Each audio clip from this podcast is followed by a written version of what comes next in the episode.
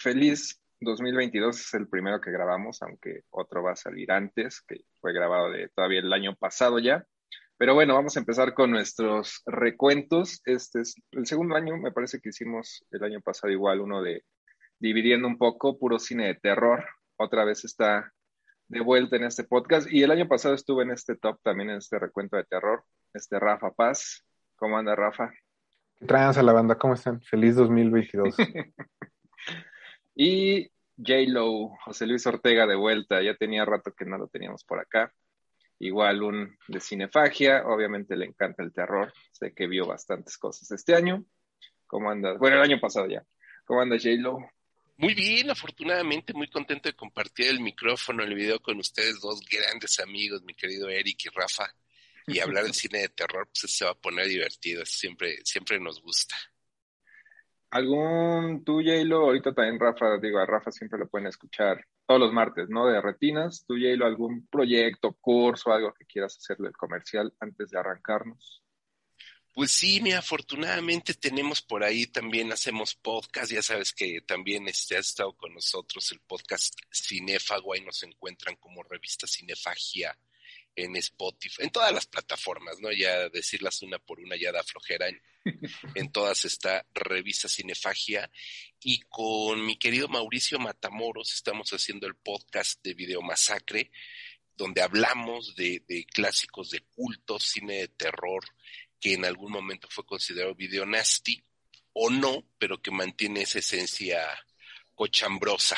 Entonces ahí están esos dos podcasts y bueno, estén pendientes de mis redes ahí en Facebook, Twitter, Instagram porque eventualmente anunciamos cursos. Ahorita estamos dando un curso de body horror que está bien interesante también. ¿Es que José Luis Ortega? ¿Cómo era tu Twitter? Ah, mi Twitter es arroba JLO Cinéfago. J-Lo ah, Cinéfago. Así me encuentran en Twitter, así me encuentran en Instagram. J-Lo Cinéfago. Oye, está bueno eh, lo, del, lo del body horror porque este año estrena película Cronenberg. Bueno, si el COVID lo permite. Mm. Sí, sí aparte, pues COVID, terror, cuerpo, virus, mutaciones. Cronenberg viene a cuento todo. ¿Y tú, Rafa, algún otro proyecto o algo? Pues eso todos los martes en Radio Nama a las 9, que también eh, aquellos que no usen el FM, que imagino que son todos los que están escuchando o viendo este video, eh, ya estamos también en todos los, las, los servicios de podcast, especialmente en Spotify, y pues en Butaca Ancha, donde siempre escribimos. Bueno, ya más bien eh, corrijo, más que escribir, pero bueno, ahí a veces aparecen textos míos y de otros amigos y conocidos, entre ellos Eddie Cortés.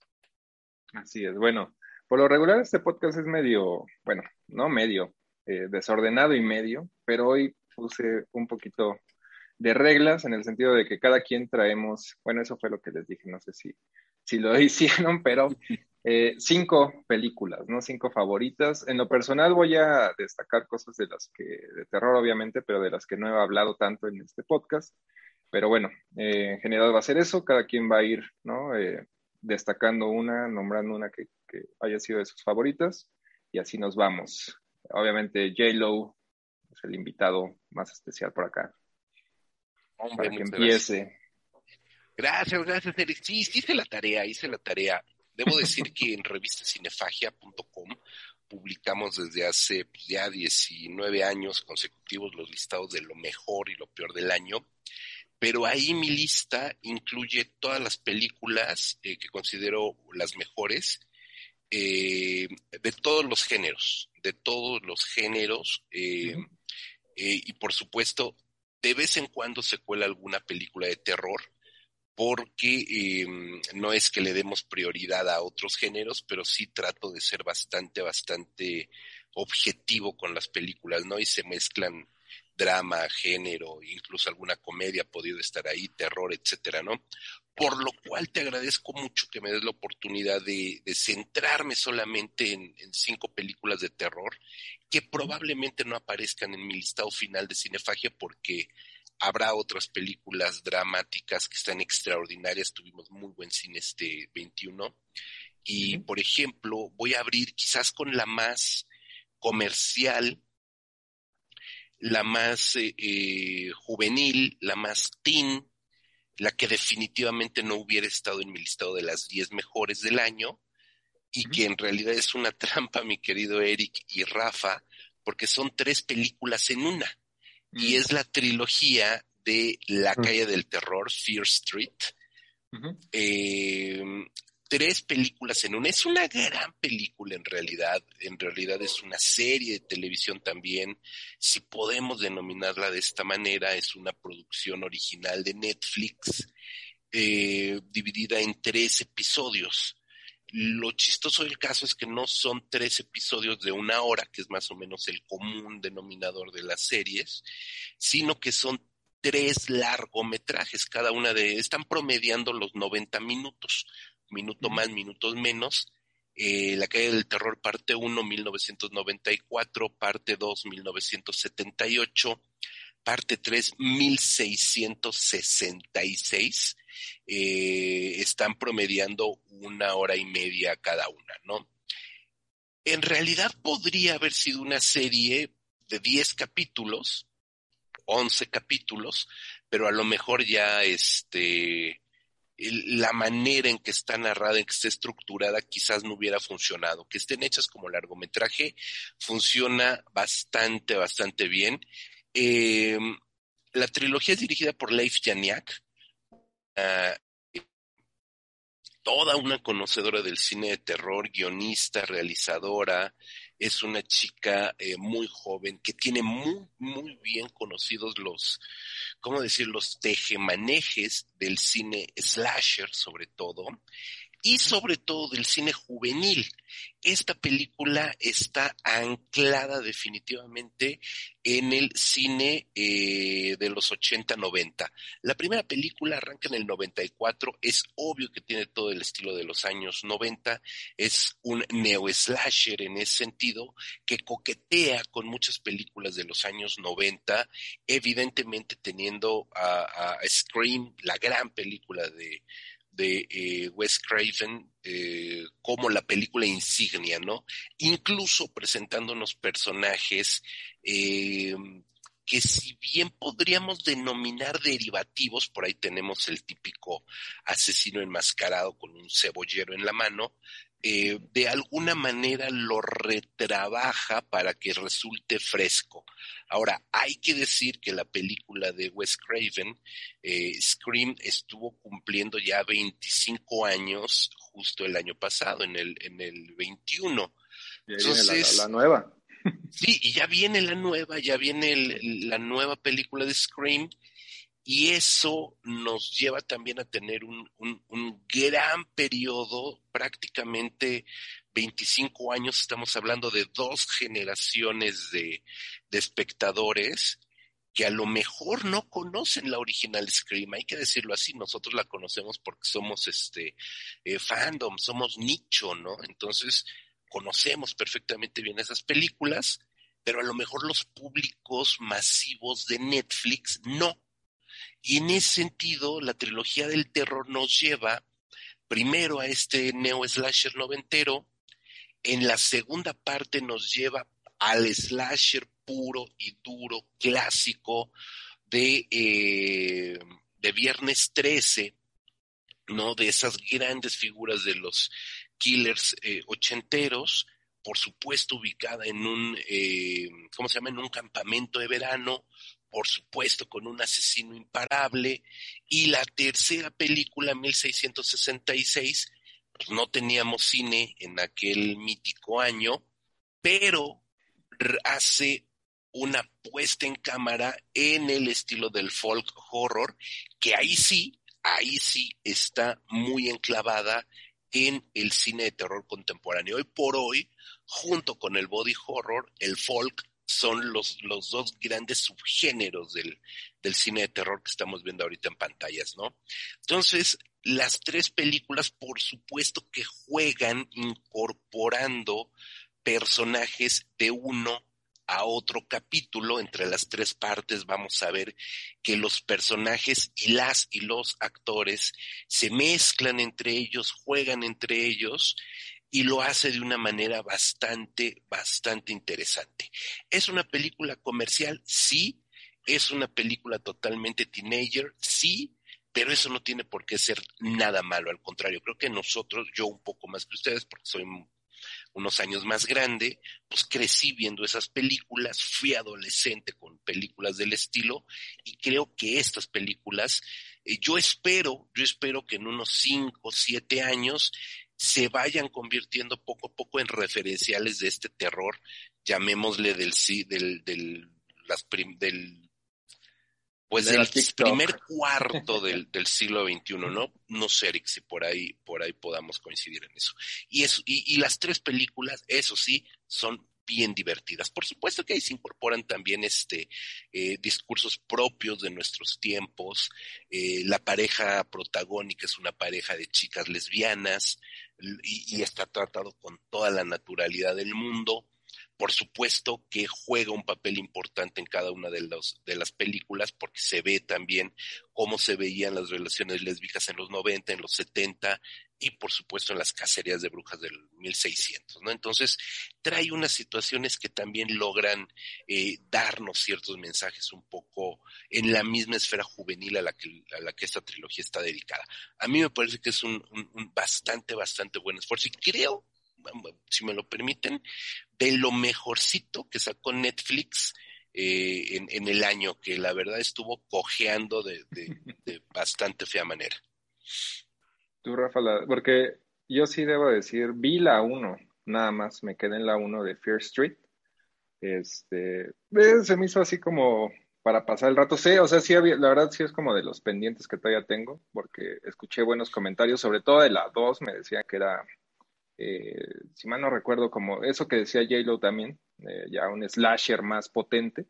No, yo me quedé en la 1 nada más. La verdad no, sí me la pasé bien, creo que así, este, tampoco me dieron muchas ganas de seguirle, pero ahora también con lo que escucho con, con José Luis, pues pronto, pronto ahí tendré que terminar esa, esa trilogía. Creo que tú tampoco las viste o sí las viste, Rafa. Yo me quedé en la segunda, pero ahora es que no fue por, por ganas de no terminar, sino que Ustedes saben que en cuestiones matrimoniales es a veces complicado decir, voy a ver esta y alguien empieza como, no, no la puedes ver sin mí y se va transformando en que nunca terminas de ver esas películas porque, pues eso, ¿no? a veces es difícil coincidir, coincidir agendas en matrimonios y por eso no terminé de ver, por eso no he visto la 3, está digamos como ahí en la cola. Lo que me parece más interesante es esto que menciona José Luis, ¿no? Porque creo que durante los últimos tres años más o menos, cuando empezó de manera más fuerte este, esta exigencia por tener perspectiva de género en las películas, por ser como más conscientes socialmente. Mucha gente habló de, de cómo esto iba a afectar el cine de terror, ¿no? Ya no vamos a poder hacer slashers, ya no vamos a poder hacer rape and revenge y, o sea, como, como que sería una especie de, de función a ciertos subgéneros del terror y creo que si algo hemos visto, al menos en estos últimos tres años, pensando en cosas como La daga en el corazón, la misma este, Promising Young Woman o estas películas, es que es posible seguir haciendo cine de género con una perspectiva de género. Ya la calidad podría variar, pero bueno, obviamente este, eso siempre ha acompañado al cine de terror, ¿no? No todas las películas son geniales por ser de terror, ni todas las películas, o sea, eso, ¿no? Siempre va a haber de todo en esta, en esta villa pues, y, y, creo que por ahí entra Fear Street, están bastante entretenidas, vale, vale la pena, ahora sí que el rato palomero para estar en la casa.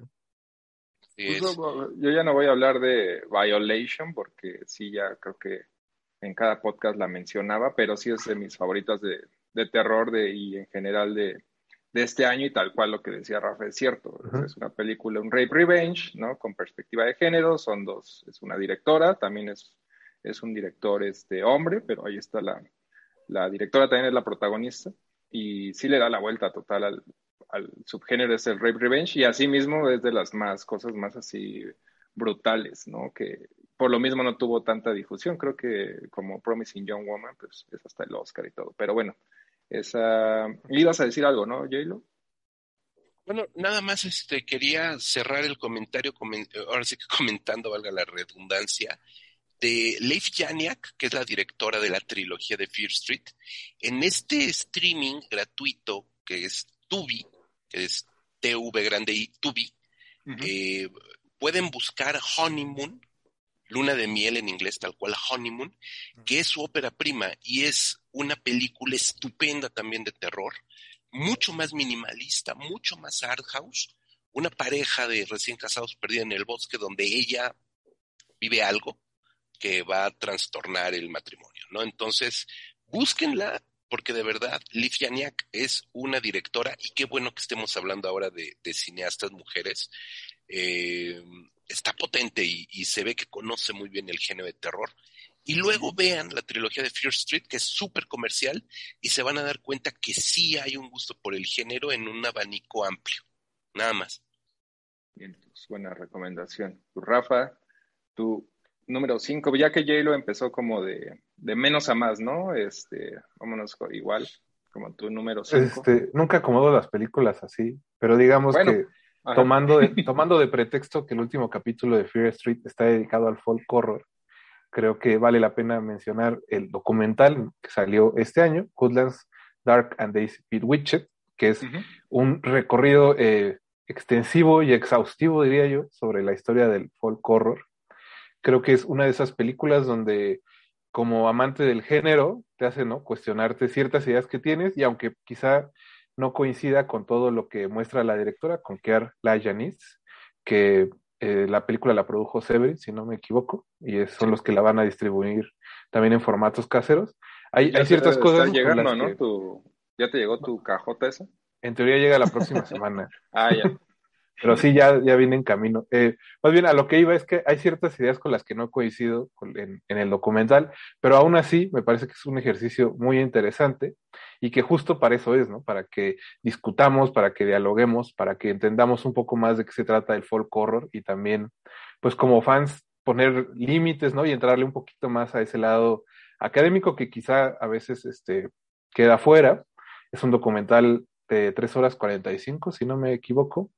Estuvo en Mórbido, se pudo ver eh, en casa y en cines, así que no hubo mucho pretexto, al menos en el Distrito Federal, para aquellos que querían ir a echarle el ojo.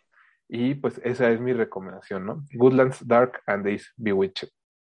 Sí, sí, yo también ese es de los, de los. Y que creo que también hay como una suerte, no sé si llamarlo subgénero, pero hay muchos documentales, ¿no? De cine de género recientes que valen mucho la pena, que son como mini cursitos, ¿no? Y que el de Sesión Salvaje, por ejemplo, hace un par de años, ¿no? El de cine... Eh, el de Horror Noir también. Horror Noir, y bueno, antes todos los de este güey, este Mark Hartley, ¿no? El de Not Quite Hollywood, de la explotación australiana. Creo que también está, está pasando por un buen momento el cine documental en ese lado, ¿no? Como terror más, como decías, sí, es más académico y al mismo tiempo un montón de material de archivo, ¿no? Que te dan ganas de ver las películas y lo chido de esta de Woodlands, que está ahí producida por Severin, es que sacaron esta caja, ¿no? A diferencia de otras donde te quedas como las de Sesión Salvaje, ¿no? Que, ¿Y dónde las veo, no? Nada más con la libreta, sí. Y aquí, bueno, sí hicieron ahí su compilación de folk horror. Eh, ¿sí, lo, ¿Sí lo viste, supongo, no, José Luis? Sí, sí, sí, sí, lo vimos, tuvimos la oportunidad de verlo, es una cátedra, es una cátedra de, este, de cine. Eh, obviamente eh, me gusta que nos habla de qué es, qué no es el folk horror, que también es muy interesante, creo que hay una, hay una línea muy finita ahí con películas este, que, que no caen en el cine de folk y se confunde, y sobre todo me gusta ver cómo eh, una parte del documental se va a explorar el folk horror más allá de los british y de los estadounidenses, sobre todo de los british, que fueron quienes de alguna manera generan este gran movimiento, y se va a otras latitudes, incluyendo Latinoamérica, lo cual está bastante interesante esa parte también. Muy pocas veces eh, la vemos en los documentales, sobre todo en los documentales de producción estadounidense. Eh, pues obviamente eh, los Estados Unidos que, se creen el ombligo del mundo no eh, pelan eh, lo que se está haciendo en otras cinematografías y este documental se lo incorpora y lo hace de una buena, de una muy buena manera, incluso por supuesto con nuestro querido Aullidos Panteoneros Abraham, Abraham, este, Abraham que, no es porque lo conozcamos, sí es de las mejores este, contribuciones, ¿no? Lo de el único moreno del documental. Y ni está moreno, Abraham. Es Waxican. Es Waxican, ya lo había mencionado, creo, en algún otro podcast. Es Waxican, pero se entiende, se entiende la. También los brasileños que salen son, son blancos. Sí. Bueno, pero bueno, No, no, no importa, nada, estoy jugando. ya sé. Cálmate, vamos a terminar hablando, hablando la Tenoch para que nos venga. Nos va a pues corregir, Nos va a corregir. Ya todo lo que me gusta ahora resulta que es woke, que Titán es woke, que Last Night in Soho es woke, ya quién sabe. Fue tu año, fue el año en que cambiaste. Que Cinema ya, es woke. sí, ya, ya cambié. Pero bueno. Desde que el eh, Azul es campeón, todo es woke. Todo cambió para mí, todo lo veo de otra forma. Eh, pues yo voy a empezar con, ya que está igual José Luis trajo a la, a la mesa el tema de los slashers, pues voy a tirar de una vez un par que traigo en la, así para meter seis al final. Una doble, un, bloque doble, eh, para hacer un poco de trampa, que son tal, cual también dos slashers, que creo que pasaron un poco medio desapercibidos, que es este Random Acts of Violence, que el otro día, la, eh, digo, por lo regular nunca veo la tele, pero el otro día en cable ya la están pasando. Eh, es dirigida por Jay Baruchel, este güey que era pues, de la bandita de Seth Rogen y James Franco y todos ellos, cómico, y que debuta, bueno, es su segunda película como, como director, antes había hecho esta de Goon, la secuela de hockey, y debutó con un slasher, y igual lo, en su momento lo mencionaba, creo que tiene de las secuencias más violentas, eh, justo lo que decía Rafa, ¿no? Que de pronto tenemos esa idea de que ya no se puede hacer este tipo de cine y todo. Y esto también se clava mucho en como esa, eh, esta onda que en un punto también comentábamos Deadline, por ejemplo, la canadiense, esa viejita que rescató Vinegar Syndrome, donde son películas que te hablan de eso, ¿no? De la relación entre el cine y la violencia real, ¿no? Aquí también es, es como en, la de Jay Baruchel, el escritor, el protagonista es un escritor de cómics, igual es, es un slasher, el cómic, y eventualmente un asesino empieza a regresar, está basado en un asesino en la vida real, eh, su cómic, y este asesino desapareció muchos años y de pronto regresa. ¿no? Y ya está imitando ahora al revés, ya es al revés, y el cómic está basado en sus asesinatos, y ahora que regresa este asesino, está imitando los asesinatos del cómic. Entonces, repito, tiene como tiene más carnita que por lo regular, ¿no? Este tipo de películas sí, te pone a pensar de pronto eh, que, saben, creo que todos estamos de acuerdo aquí, ¿no? La, relación esa es como siempre la, echarle la culpa a lo más fácil, ¿no? al cine de terror, a los videojuegos, pero bueno, sí es un tema que está muy en boga actualmente, entonces esa sería una. Y la otra es esta, no sé si la, la pudieron ver, esta de Slacks, una película que fue la inaugural del Fantasia del año pasado, pero yo la pude ver hasta el 2021. Es una película igual que tiene una premisa súper ridícula de unos pantalones asesinos que cobran vida, unos jeans. Y de pronto sí cumple con todo eso porque no se lo toma tan en serio. Hay unas secuencias donde eh, baila música de la India que tiene una conexión y eventualmente entendemos de qué va. Al mismo tiempo tiene secuencias bastante violentas, no bien hechas de, del slasher como tal, y al mismo tiempo sí tiene ese comentario social, que ahora que decían que ya todo es woke y demás, seguramente habrá gente, Rubén Pinto, saludos, seguramente va a decir que es, que es woke, es, slacks, perdón, porque, pues sí, digo, igual no da ruino, pero en general tiene una conexión ahí, un comentario con la explotación infantil, sobre todo ligada a las fábricas de ropa, ¿no? Y que en la India pues tienen, y lo que me gustó es que se burla mucho de esto, porque la compañía que diseña estos jeans, eh, pues es súper woke, ¿no? Es que su publicidad y todo, ¿no? Va con la diversidad y demás, y dentro, detrás de cámaras, pues digo, son los que explotan niños en la India, ¿no? Entonces ahí tiene también como cine fantasmal, de venganza y todo, está, está bastante interesante, dura aparte como una hora quince, entonces la verdad me sorprendió bastante, no sé si, creo que no, no las vieron, ¿verdad? Estas. No, ninguna de las dos. Nada más eh, eh, leí algo de, esta última que dices, Lax, me llamó mucho la atención. Me recordó, no sé, eh, digo, de lo que leí, me recordó un poquito a Infabric, ¿no? No sé si, va, si vaya Ándale, sí, es como, ajá, o sea, es también como otro subgénero, ¿no? El de los, de los objetos asesinos o que, Exacto. que cobran vida. Ajá, o sea, sí tiene como esa vertiente de son unos jeans que se ponen a matar gente. Eh, habrá que verla. Pero sí tiene como más ahí el trasfondo. Y también, curiosamente, es, una mujer la directora. Ahorita está confirmando el nombre, se llama Elsa Kepart, igual canadiense. Entonces, bueno, empezamos, este, pues la mayoría creo que son, son cineastas, curiosamente, sin, pensarlo. y todavía por ahí eh, traigo algunas más. Muy buen año para las mujeres este, realizadoras de terror.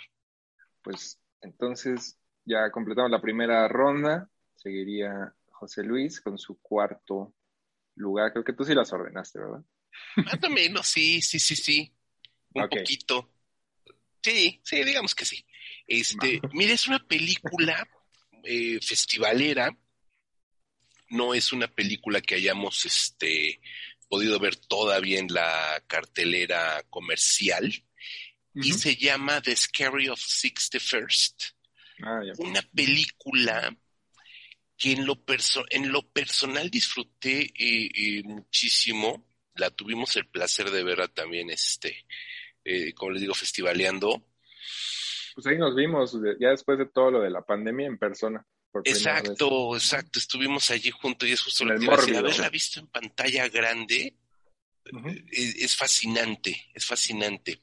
La película es ópera prima nuevamente, y créanme que no lo hice por justificar ninguna cuota de género, es dirigida por una chica. La dirige Dasha Nekrasova, que es una actriz bielorrusa.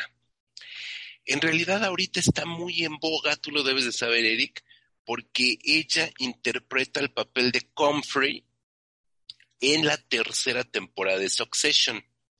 Sí, digo, yo no, he visto, no he visto Succession, pero sí sabía. Vela desde la primera temporada es una auténtica joya. Todos me han dicho eso, que, sí. Lo es, hermano, de verdad. Y Dasha Nekrasova interpreta a Comfrey, que es un papel secundario, nada más decirles a los que son fanáticos de Succession, que esta actriz y ya también directora y guionista bielorrusa es quien interpreta el personaje que es el, el, em, el, objeto amoroso, el deseo amoroso de Greg, de uno de los personajes principales de, de, Succession, el interés amoroso del gigantesco ñoñazo Greg, es Comfrey, y ella es Dasha Nekrasova, quien media hora antes de comenzar a, a, grabar la tercera temporada de Succession, escribe, dirige y coprotagoniza The Scary of 61st. ¿Qué tenemos en pantalla? Una película deliciosa.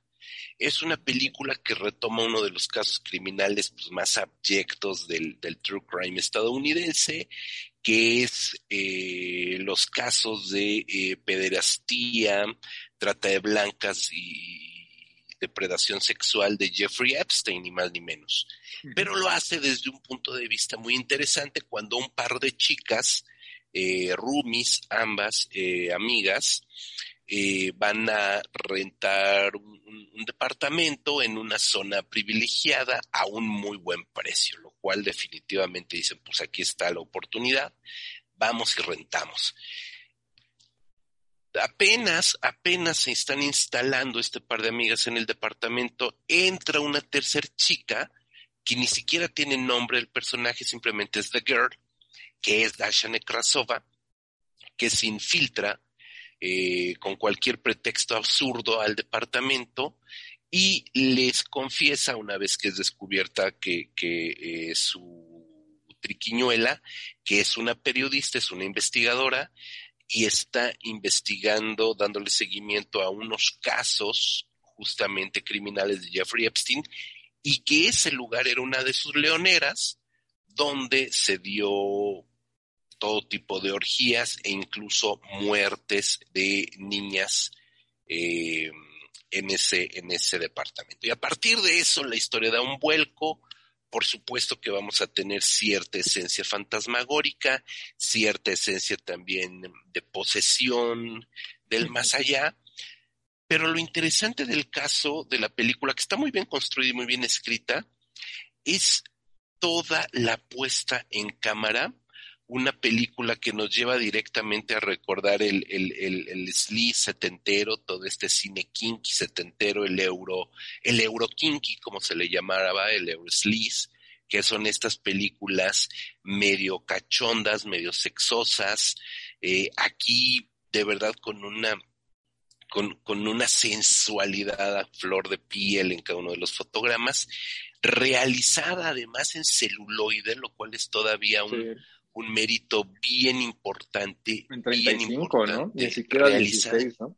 Ni siquiera 16 en 35 milímetros, con un grano reventadísimo, con unos colores bien bonitos, muy saturaditos, que le da toda una atmósfera muy mágica a esta película, aun cuando el trasfondo es sumamente cruel, como lo puede ser la pederastía y los casos reales de crímenes reales eh, cometidos por Jeffrey Epstein. Eh, Rafa, te vimos por allí también en, en, el, en el Festival Mórbido y no sé si estuviste en esta función. Nada más, antes mencionar el dato que, si bien fue festivalera, ya, ya es de Vinegar Syndrome, ya van a sacar un Blu-ray ahí de lujo, de esta de Scary of 61st, entonces ahí por si les interesa. A comprarlo. Justo, eh, yo no la puse en la lista, pero sí creo que es también una de esas como buenas experiencias que dejó el 2021. Como ya decía José Luis, tiene todo este asunto como del cine paranoico de los setentas y un poquito como salpicado, ¿no? De muchas influencias, pues creo que aparte de eso, eh, he leído, por ejemplo, en internet que le encuentra, hay gente que le encuentra sentido como a, a conectarla con Ice White Shot, es la última película de Kubrick. A mí no me parece que vaya por ahí, pero entiendo por qué alguien lo podría decir, ¿no? Eh, justo eh, me, cuando la estaba viendo no podía dejar de pensar en esta película de Argento en Inferno, creo que incluso le dije a Eric ese día saliendo de la función, que también tiene que ver, ¿no? Con una chica que llega a un departamento buscando a su hermana y que se desata ahí un caso eh, medio paranormal, sobrenatural, y eso, creo que es una película que captura muy bien lo que le está pasando a mucha gente alrededor del mundo, ¿no? Cuando cuando decides eh, pues meterte de lleno a las teorías de conspiración que en realidad no tienen ningún fin, ¿no? No hay, no hay digamos como una barrera de contención porque eh, inicias con algo como muy tonto, como les pasa en realidad a las protagonistas, ¿no? Que encuentran, por ejemplo, sangre en uno de los colchones y en cuanto aparece la otra muchacha, eso es lo que motiva toda esta búsqueda en la que, a la que se someten y a la que someten también sus mentes, ¿no? Porque creo que eso es parte primordial de la película, que esta teoría de conspiración alrededor de Jeffrey Einstein. No porque el caso no tenga cosas sospechosas, creo que eso es, eso está a todas luces claro, sobre todo por la forma en que murió Jeffrey Epstein, pero creo que eh, justo hay ese juego con lo que está pasando en la realidad y creo que eso la hace una película muy interesante, sobre todo mezclada con con esa otra época del mundo y en especial de Estados Unidos, que son los años 70, donde entre Vietnam, Nixon y todo lo que sucedió en esos años también había que desconfiar de todo y de todos y creo que está, ahora sí que como dice el meme, está pasando otra vez.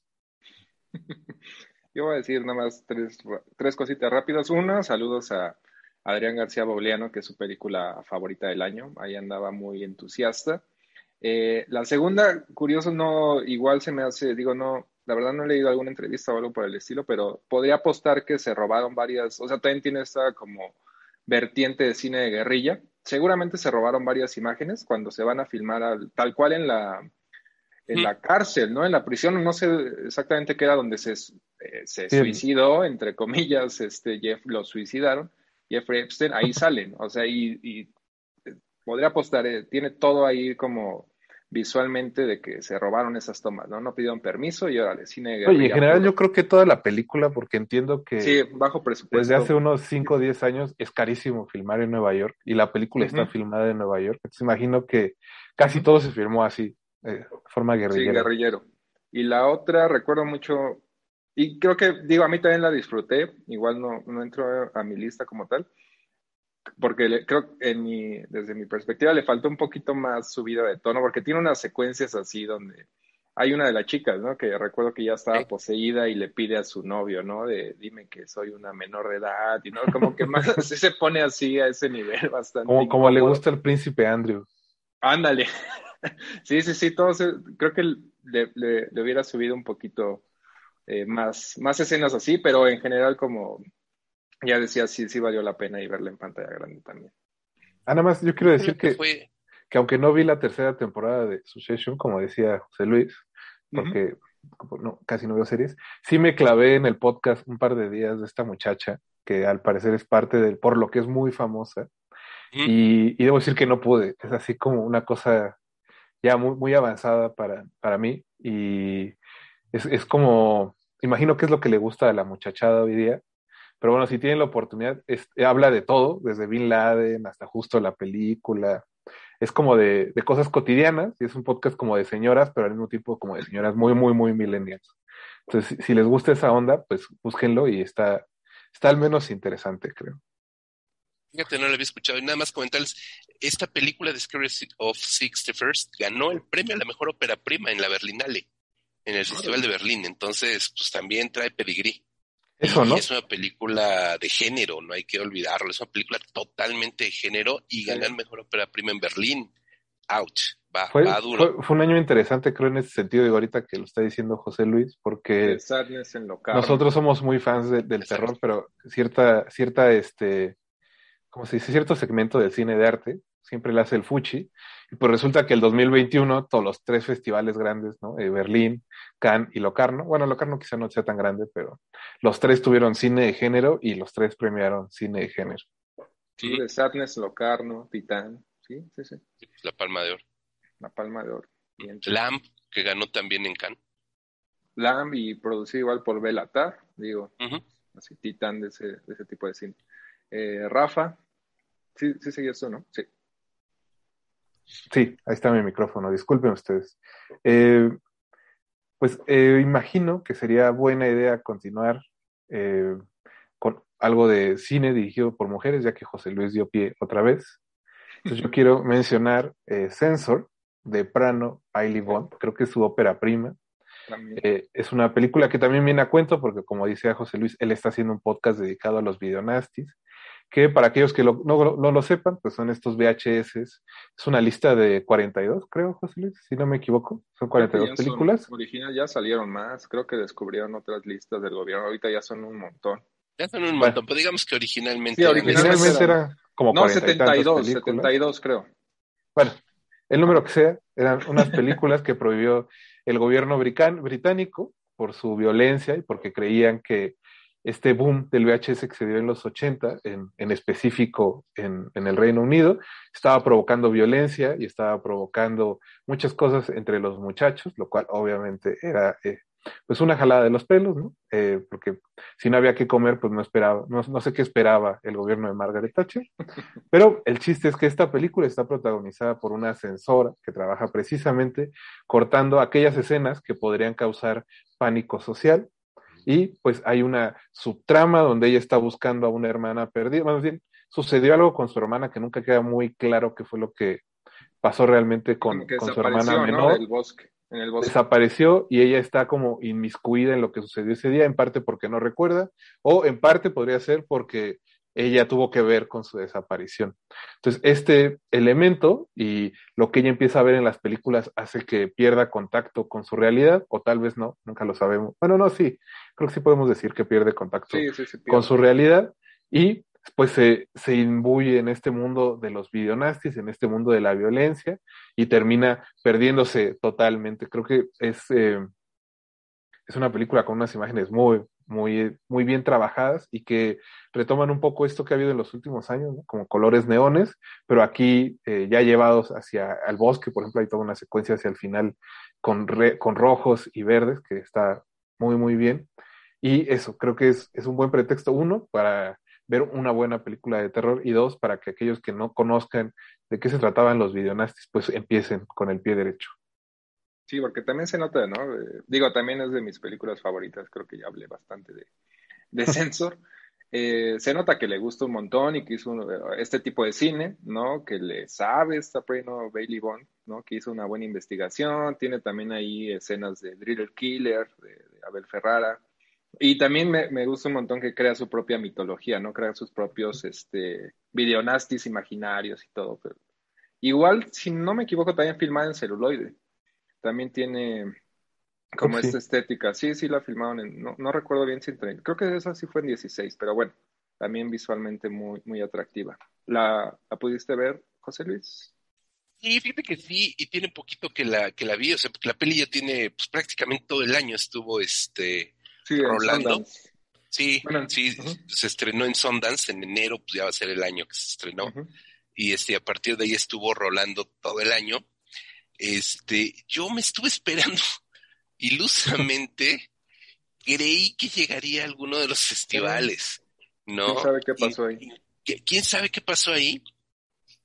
Yo creo muy eh, cara, ¿no? O sea, luego se elevan los precios y viene de Yo creo que salió carísima, sobre todo el, dato friki fue la película que ganó el Melie de Oro a la mejor película fantástica de Europa.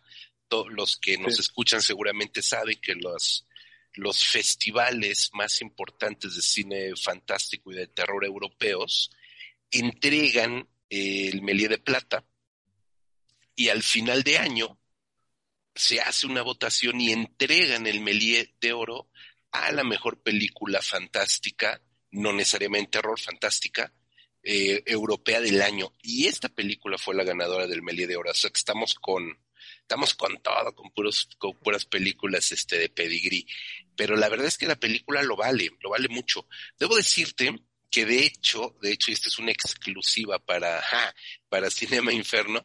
Y justamente, justamente el primer episodio que próximamente estará ya online de eh, Video Masacre del 2022, justamente hablaremos o hablamos, ya no sé cuándo saldrá, si es hoy o mañana o ayer, eh, de, de Sensor, justamente le dedicaremos el programa Sensor, porque si bien no es una película antigua, no es una película trash, es una película que hay medio coquetea con el art house, es una película que sí habla de todo este universo que Mauricio y yo estamos eh, trabajando y tratando de recuperar, ¿no? Entonces creo que es, es como una zeitgeist que de repente todo el mundo empieza como a voltear hacia un punto determinado y se comienza a generar una efervescencia en el ambiente. Eh, ¿Y quién iba a pensar que en pleno 2021, desde el 2021 más o menos, eh, el fenómeno de los videonastis comenzara a elevar. Siempre ha existido, hay grandes coleccionistas de los videonastis en todo el mundo. Eh, aquí en México, el propio Matamoros, Mauricio. Este, Y poco a poco esto ha ido expandiéndose al grado de llegar a una película de estas características estupenda, de ser la mejor película europea fantástica, etcétera, etcétera, ¿no?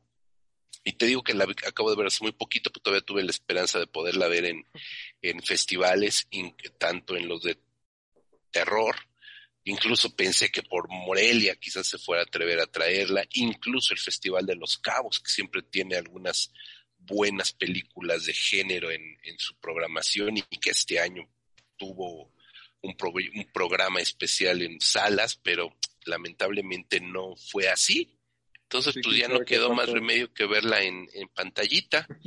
ni modo, ni modo. De hecho, yo también la vi, o sea, la vi en el Sundance virtual, pero pues también en, en, pantallita.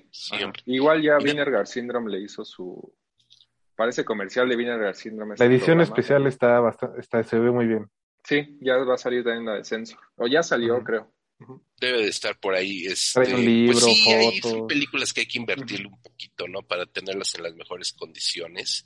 Pues sí, vale la pena, ¿no? Por supuesto. Y nada más comentarles que esta eh, Prano Bailey Bond eh, fue firmada para dirigir esta, la adaptación de nuestra parte de noche, que es esta maravillosa novela de, de Mariana Enríquez, una película de terror, una novela de terror extraordinaria argentina de la que es quizás la mejor escritora de terror que hay ahorita, que es Mariana Enríquez, este, argentina, y que ahora esta directora eh, eh, de Censor, que se me olvida su nombre, Prano Bailey Bond, eh, pues ya fue contratada para llevar la película, novela a la pantalla. Entonces, wow, wow, juntar a Mariana Enríquez con Prano Bailey me parece que, que va a dar mucho que hablar. Ojalá sea como Julia Ducournau, porque pues ya dos de dos, ¿no? Ro y Titán. Ojalá, también No, sea One Hit Wonder esta Prano Bailey, aunque no lo creo. Entonces, igual. Se le ve factura, ¿eh? Se le ve factura. Igual como que, o sea, Edgar Wright y Sean Baker y este crítico inglés muy famoso, este Marker Mode, todos la, apoyaron bastante. O sea, sí, de alguna forma sí es como ya de estas voces establecidas, entre comillas, siendo muy, muy joven y con una película nada más. Exacto, y, va por todas. Pues bueno, creo que sigo yo. Eh, pues voy a poner de una vez, eh, no sé si, creo que a Rafa siempre me hacía burla desde la 1, que, estaba, este, que no, creo que no le había gustado, no sé. a mí sí me gustan ambas y, no me decepcionó la, segunda parte de A Quiet Place, Un lugar en ah. silencio que igual digo es suspenso, thriller, ¿no? Es, más que, aunque tiene obviamente elementos de, terror y de distopía, ¿no? Del de, post-apocalipsis y en esta segunda parte ya por ahí hay como, no entendemos bien si ya son caníbales o algo por ahí, pero bueno, mucho, mucho de cine de terror. Eh, lo que me gusta, y de ambas películas creo que son como una serie de set pieces nada más, ¿no? Eh, y muy bien logradas como que no se clavan mucho en la desarrollar cada parte del mundo que construyen, simplemente, repito, son como escenas, grandes escenas de tensión, eh, muy bien logradas y por eso siempre me ha gustado esta, estas dos partes, ¿no? Igual, ¿no? sé obviamente, desde que la habían anunciado, mucha gente decía, ¿no? Que era una secuela innecesaria y demás. Eh, pues, no, o sea, supongo que sí en ese sentido, ¿no? creo que también la, la... Pero pues bueno, a mí en, general yo también le perdí esa onda a las secuelas. Al final del día hay, hay grandes secuelas, ¿no? Y también grandes películas, franquicias que de pronto la 2 quizá no fue buena y de pronto te encuentras en la 5 con que retomó cierto nivel, ¿no? Y demás. Entonces digo, ese cine de franquicia se va a seguir haciendo y hasta el, hasta el momento creo que sí, sí la destaco bastante. Eh, ya ¿Querías decir algo? no, bueno, es eh, curiosamente es como la película con la que regresé al cine, si mal no mm. recuerdo. O sea, no había ido como en año y medio y, decidí arriesgar, ¿no? Eh, ir a ver a Quiet Place 2. Em, más allá de que sean secuelas innecesarias o no, creo que es como un juicio que está más allá de cualquier consideración, ¿no? Es más económico que otra cosa. En realidad, mi problema con esta segunda película, la primera se me hace decente, ¿no? Está, creo que la vendían de cierta forma, pero bueno, funcionaba dentro de su universo. Esta segunda, en realidad, mi problema con la película es que se supone que no pueden hacer ruido porque aparecen los monstruos, ¿no? Sí. Y como que en esta película ya les vale, así, les vale tres hectáreas de, y ya saben que les vale. Y, y ah, sobre todo, bueno, era muy importante en la primera que la niña hablaba con señas, ¿no? que la, o sea, la, la adolescente, porque en realidad hay otra niña, si mal, si mal no recuerdo. Eh, la adolescente hablaba con señas y ya en esta segunda, como no está el papá que sabía señas, ya para todo hablan y se gritan y se dicen.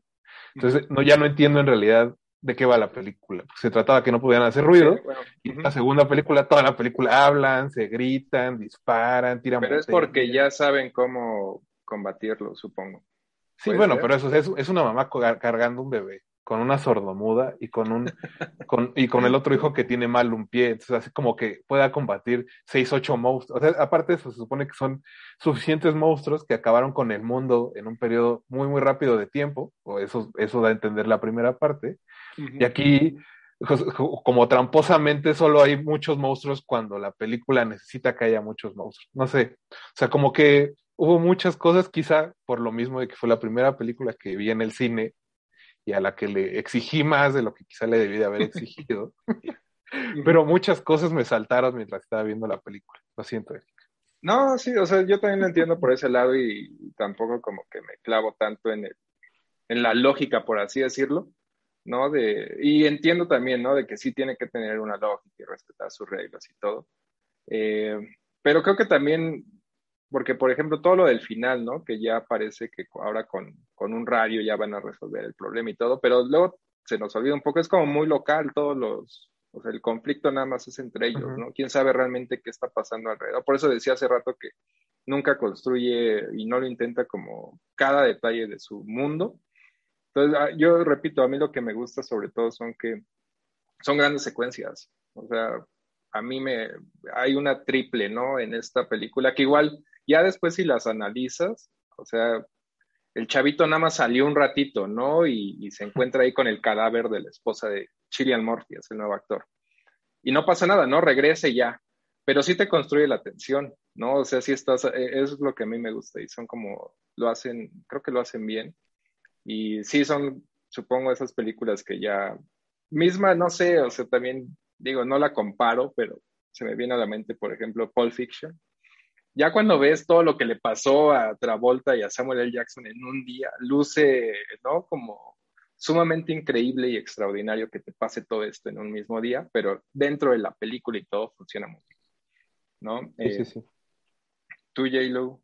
a, mí, a, mí, me divirtió mucho, la verdad, debo decirlo. Este, no considero que sea o, no estaría en mi, en mi listado de, de las cinco ni de las diez quizás. De hecho, ahora que comenta Rafa el, su, su, tema con la película, me fui rápido a, revisar Cinefagia. Y justo a mi texto, que escribí una crítica y la publiqué, le puse un lugar en silencio, parte 2, más acción, menos silencio, ¿no? Porque justamente eso es lo que pasa con la peli, em, que de ser una película de terror, se convierte en una, en una película de, de, survival horror, ¿no? Una acción más, más, más, action movie, ¿no? Lo cual está bien, no, no me parece malo, de hecho tenía que cambiar el registro de la película, porque definitivamente John Krasinski, director guionista, eh, no podía, no había manera de que repitiera el mismo suceso que, que tuvo con la primera. Ya no había ninguna sorpresa el chiste ya estaba contado, ya no podía repetirlo, entonces definitivamente tendría que, que este, reformular la película, ¿no? Por eso, por eso es que inicia la película con esta, eh, con este prólogo que nos habla del origen de estas figuras, o sea, necesitaba darles un origen y a partir de ese origen ya de alguna manera brincarnos ya toda la primera parte y darle una salida hacia el hacia los personajes, ¿no? Eh, me gustan, me gusta cómo, sobre todo hacia el segundo tercio, hasta el último tercio, mejor dicho, hacia el cierre de la película, en el tercer tercio, se establecen estas dos parejas, eh, justo en el, en el survival que les estoy comentando, cuando tienes a, a Evelyn y Marcus, eh, que es el niño que, que pinches Quinkle me dan, toda la película tenía ganas de patearlo y decir, güey, déjalo morir, es un inútil, cabrón, no sirve para nada, le encargan dos cosas, dos putas cosas. Sí, te digo, o sea, ya que la, ajá, sí, desde que sale y hace todo, o sea, sí, sí, sí, ya que la piensas, sí, eso es. es estúpido, ¿no?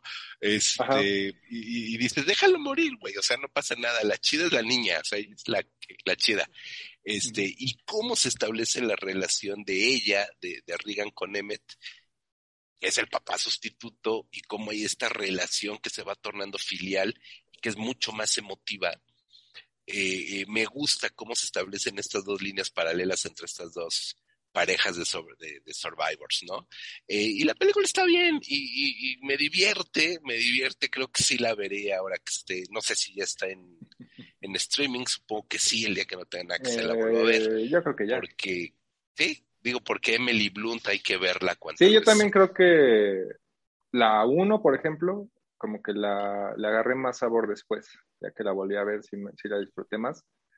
Y tampoco digo, yo, yo había, desde el, desde el principio del podcast dije que iba a hacer un poquito de trampa. En, tampoco que hubiera quedado en mis cinco top top, pero ya no voy a hablar de Last Night Ojo porque ya hablamos todo un podcast y ya me siento que me, me repetiría. Este, pero bueno, en, dentro de las cinco ya sin las, sin las que ya habíamos hablado, sí quedó. Creo que lo más interesante será ver qué hace John Krasinski fuera de ese universo. O sea, si de verdad tiene madera como, como director y como guionista fuera de la franquicia de A Quiet Place. Pues le queda cuerda, le va a quedar cuerda eso. Sí, por, por, lo mismo, o sea, se pudo haber dedicado toda la película, por ejemplo, al, al día uno, que era lo que decía José Luis, ¿no? Que, y, o sea, sí te muestra el origen y todo, pero ni siquiera te lo muestra completo, ¿no? O sea, seguramente va a salir en algún punto la, la precuela donde ya te explique, ¿no? Que llegaron del espacio, no sé. Pero bueno, pues tu tercera, José Luis. Mi tercera película, y aquí también voy a hacer un, poco de trampa, originalmente hablaría de Candyman, eh, dirigida por Naya da Costa, pero creo que ya tenemos eh, muchas eh, cineastas, lo cual está muy bien, me encanta que haya mujeres. Este, es una extraordinaria película que sabe perfectamente cómo llevar eh, el personaje de Candyman hacia un territorio social muy en boga, muy en boga, pero no voy a hablar más de Candyman. Y sí hablaré de Maligno, una película de James Wan que me parece sorprendente, me parece delirante, me parece eh, que es una película que debemos de ver sin ningún tipo de prejuicios. Obviamente hay, están y se habló mucho de que se parece a, a Frank Henenlotter y Basket Case y la chingada. Sí, obvio.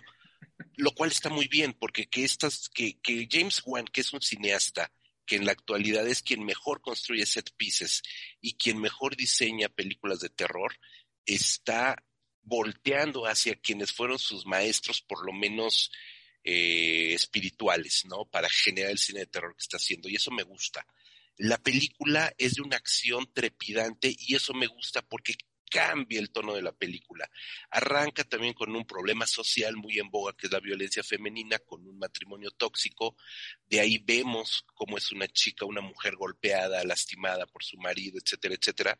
Y a partir de eso nos lleva a una película que de entrada dijimos, ay, esto va como para convertirse en otro conjuro. Y no, gira la película, sale de esa esfera del terror clásico y se convierte en una película de acción brutal, trepidante, de terror, evidentemente, con un personaje extraordinario. Yo comentaba por allí con, con, Rodrigo Vidal que este personaje de Madison, que es la protagonista de la película, fácilmente podría ser una antiheroína del universo, si ustedes quieren, de Suicide Squad. Podría ser una anti, una antiheroína. una figura de acción. despiadada, este, y divertidísima. Es verdaderamente fantástica y a mí me parece la sorpresa del año maligno por cómo James Wan logra reinventarse a sí mismo después de cinco años, todo un lustro de no dirigir cine de terror. Había hecho Aquaman, toda la fanchiquillada se le fue a la yugular porque había traicionado al terror yéndose a DC Comics. No, hombre, para nada. Ahí está James Wan y ahí lo vamos a tener por mucho tiempo. ya había hecho una del Rápidos y Furiosos, ¿no? La, antes. nueve, creo. Exacto. La siete. A mí también, digo, Maligna. Ya no, sé en cuál va. Perdón. Por ahí pueden encontrar nuestro podcast de, de Malignan, también de, mis favoritas. Y yo creo que de, mis favoritas de James Wan. Y curiosamente, no sé ustedes, yo ni siquiera vi el, la verdad, eh, eventualmente supongo la tendré que ver. Eh, el Conjuro 3, ¿no? Que salió, digo, no dirigida ah, por James Wan, pero salió este año, bueno, en 2021, y la verdad prefiero mil veces eh, una película como Maligna, súper divertida, que toda esa otra franquicia ahí de La Llorona y La Monja y todo esto. Es una absoluta basura. es, bastante, bastante malita.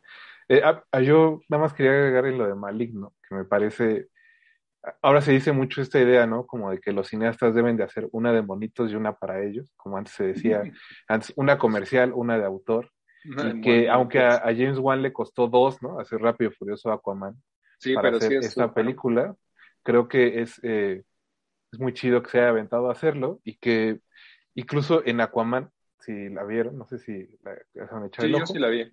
Hay, hay, una escena que me parece increíble y que creo que si alguien dejara a James Wan terminar esa historia estaría muy bien, que es cuando los dos protagonistas bajan en esta fosa donde salen como mm. los hombres piraña y que después se encuentran a este monstruo que, este, que tiene la voz de, de la señora de My Fair Lady. Eh, creo que ahí demuestra que continuamente, ¿no? Incluso también Maligno, el, esta habilidad que tiene James Wan de tomar elementos de las películas que le gustan y mezclarlos lo suficiente para dar algo, si no completamente nuevo, sí muy entretenido, que creo que eso ha sido lo que ha hecho continuamente a lo largo de su carrera, ¿no? Desde la película esta de los títeres, la de James, la de, la de Bacon, que es como, como las de James Bronson, ¿no? continuamente hace esto James Wan y creo que eso es lo que lo hace un cineasta al menos interesante. Sí, pues aprovechó bien el, porque era lo que decían también, ¿no? Difícilmente un estudio te suelta, es una película cara, maligna, ¿no? Y para hacer ese tipo de locuras, eh, a ver, a ver si lo vuelve a hacer. Pues vas, Rafa, con tu tercera. Ok, para el tercer turno, aprovechando que es el número tres, quería meter dos películas sobre la tercera edad. La primera, que creo que sí la vimos los tres, La abuela de Paco Plaza, que estuvo no, yo no como la vi. clausura de Mórbido. tampoco. Oh, que la. oh. Pues es que ese, ese día jugaba el Cruz Azul América. Obviamente. Ok, ok, está Neta, bien. por eso no fui, es verdad. Eh, Está bien, pues. Arriba el América. Bueno, de todos modos, como, como ¿Qué es pasó? una película de Sony, imagino que la veremos muy pronto en cines, ¿no? Eh, Sí, es, Me habían eh, dicho que se estrenaba en diciembre, ¿no? Pero, pero pues no. No sucedió. yo, yo, yo imagino que no tarda, pero bueno, con esto de, de las variantes. A ver si ya, porque Así que no, quién no sabe. es Universal, me parece, ¿no? No, es de Sony, tiene el ¿En Sony? logo al principio, sí, es de- Ah, bueno, al menos eh, la producción en España es de Sony, Ok. no sé, este, ya luego venden las películas, ¿no? Diferente en otros territorios. Pero bueno, originalmente es, es- en, en España es de Sony.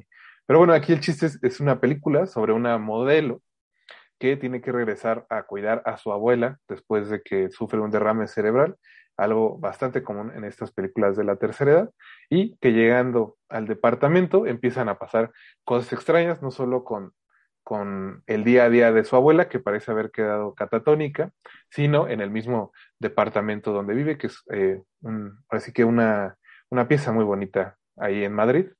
Y pues obviamente Paco Plaza, que es todo un conocedor del género, ¿no? Deja por ahí ver ciertas cosas del cine que le gusta, pero la verdad es que la película creo que avanza a su propio ritmo, avanza dentro de su propia lógica, y Paco ha, ha hecho una de, sus mejores, uno de sus mejores trabajos, digo, no es que sea tampoco un primerizo ni un inventado. Es uno de los nombres ahorita del, del terror que está, en específico del terror español, que más, que más ha hecho por avanzarlo. Y pues esta película también tiene un guion de, ahí estoy, ya me dio ahora sí que eh, el Alzheimer, como diría mi padre, pero del director de eh, ¿Quién te cantará? Que olvidé ahorita su Sí, nombre este Carlos Bermud.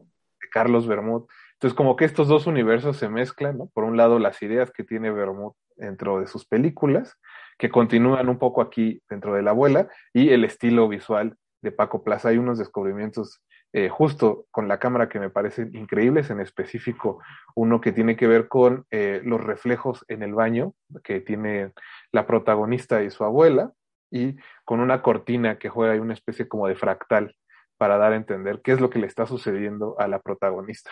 Lo bueno es que si vieron Relic, eh, esta es una película que va por un camino completamente distinto, porque creo que a Eric no le gustó. Relic. Ni a, a José Luis. Es pura relic. Pero bueno, esa era una, toda una reflexión sobre cómo las enfermedades y los problemas se van pasando de generación en generación, ¿no? Y cómo nunca terminamos de descubrir a nuestros abuelos. A mí, a mí nuestros me gustó nada más el, el final de, de Relic, pero siento que ya lo hemos hablado. A mí, a mí sí me gustó, pero bueno, ese es otro podcast. Y, mucha este, paja, ¿no? Bueno, aquí, eh, aquí no hay ni- ninguna de esas reflexiones, es un poco más esotérico, tiene que ver más como con bruja, ¿no? tampoco para quemarles, quemarle la película a nadie, porque parece ser que poca gente la vio, eh, contrario a lo que yo había pensado. Y pues esa es la primera película de la tercera edad que quería meter en este tercer turno. La segunda, pues esa sí, estoy seguro que nadie la vio porque fue de este paquete de Blumhouse que soltaron en Amazon Prime y que quedó un poco perdido, eh, que incluía una película con Tenoch, que era de Ah, sí, sí, documentado, si no me equivoco, Las madres se llamaba, ¿no? Las Madres, y bueno, había, había toda una serie de películas también, eh, Bingo Hell de Gigi Saúl Guerrero. Pues en este, entre este paquete de películas hay una que se llama The Manor, que imagino que eh, la traducción sería como La Mansión. Ah, mira, José Luis sí la vio. De Axel Caroline, que tiene como protagonista esta pues actriz Bárbara Hershey que sale en El Ente, que es todo un clasicazo del cine de terror. Y pues es una señora de la tercera edad, porque bueno, eso, ¿no? Bárbara Hershey ya llegó a la tercera edad, que le da un derrame cerebral como igual que en la abuela, y que debido a ello sus familiares deciden, ¿no? Meterla a esta mansión donde viven eh, pues eso es un lugar donde cuidan ancianos, aunque ella obviamente no se siente todavía eh, pues indefensa o necesitada de ayuda, pues la familia la obliga y estando ahí empiezan a pasar cosas sospechosas, ¿no? En, en la mansión. Aquí no tiene que ver tanto, digamos, con que se le aparezcan fantasmas o que vea cosas en, en la mansión, sino con lo que está sucediendo con la gente que vive al interior de este lugar y que creo que eh, pues no sé, José Luis, justo qué bueno que la viste. ¿Qué pensaste de la película? Porque a mí, a mí me gustó, pero siento eso, que quedó muy perdida en el mar del streaming. Sí, sí, fue una película que corrió con mala suerte, caramba. Sí, en realidad es una película que me gusta. Y mm, tampoco la pondría yo en, mis tops, pero sí es una película bien interesante. Y, viene dirigida por Axel Caroline, eh, que fue una de las directoras de esta película que hoy ya es una película de culto Tales of Halloween, que es este esta compilación de cuentos de, de, terror propios de Halloween, como lo dice su, su, título, y que también es una mujer que se ha dedicado, también joven todavía, que se ha dedicado a hacer cine de terror, lo cual también me gusta mucho, ¿no? Que, que ya podemos hablar completamente eh, de una escena femenina de cineastas dedicadas al género de terror, poderosa. Y donde toman, por supuesto, discursos propios de la feminidad de una manera bien interesante. Em, me gusta mucho la relación que tiene el personaje de, de, esta mujer, de esta abuela, con su nieto, por ejemplo, ¿no? Esta complicidad. Que eso me gustó mucho de la película, porque nos habla muy bien de estos interseccionalidades generacionales que estamos atravesando. Yo luego veo cosas muy raras en las películas, perdón, más allá del terror. La película está protagonizada por la abuela, su nieto y en medio está la mamá, obviamente la hija de la, de la señora y mamá del chavo. Y nos establece perfectamente cómo está cortada así de diagonalmente esta convivencia generacional que estamos teniendo en nuestros días.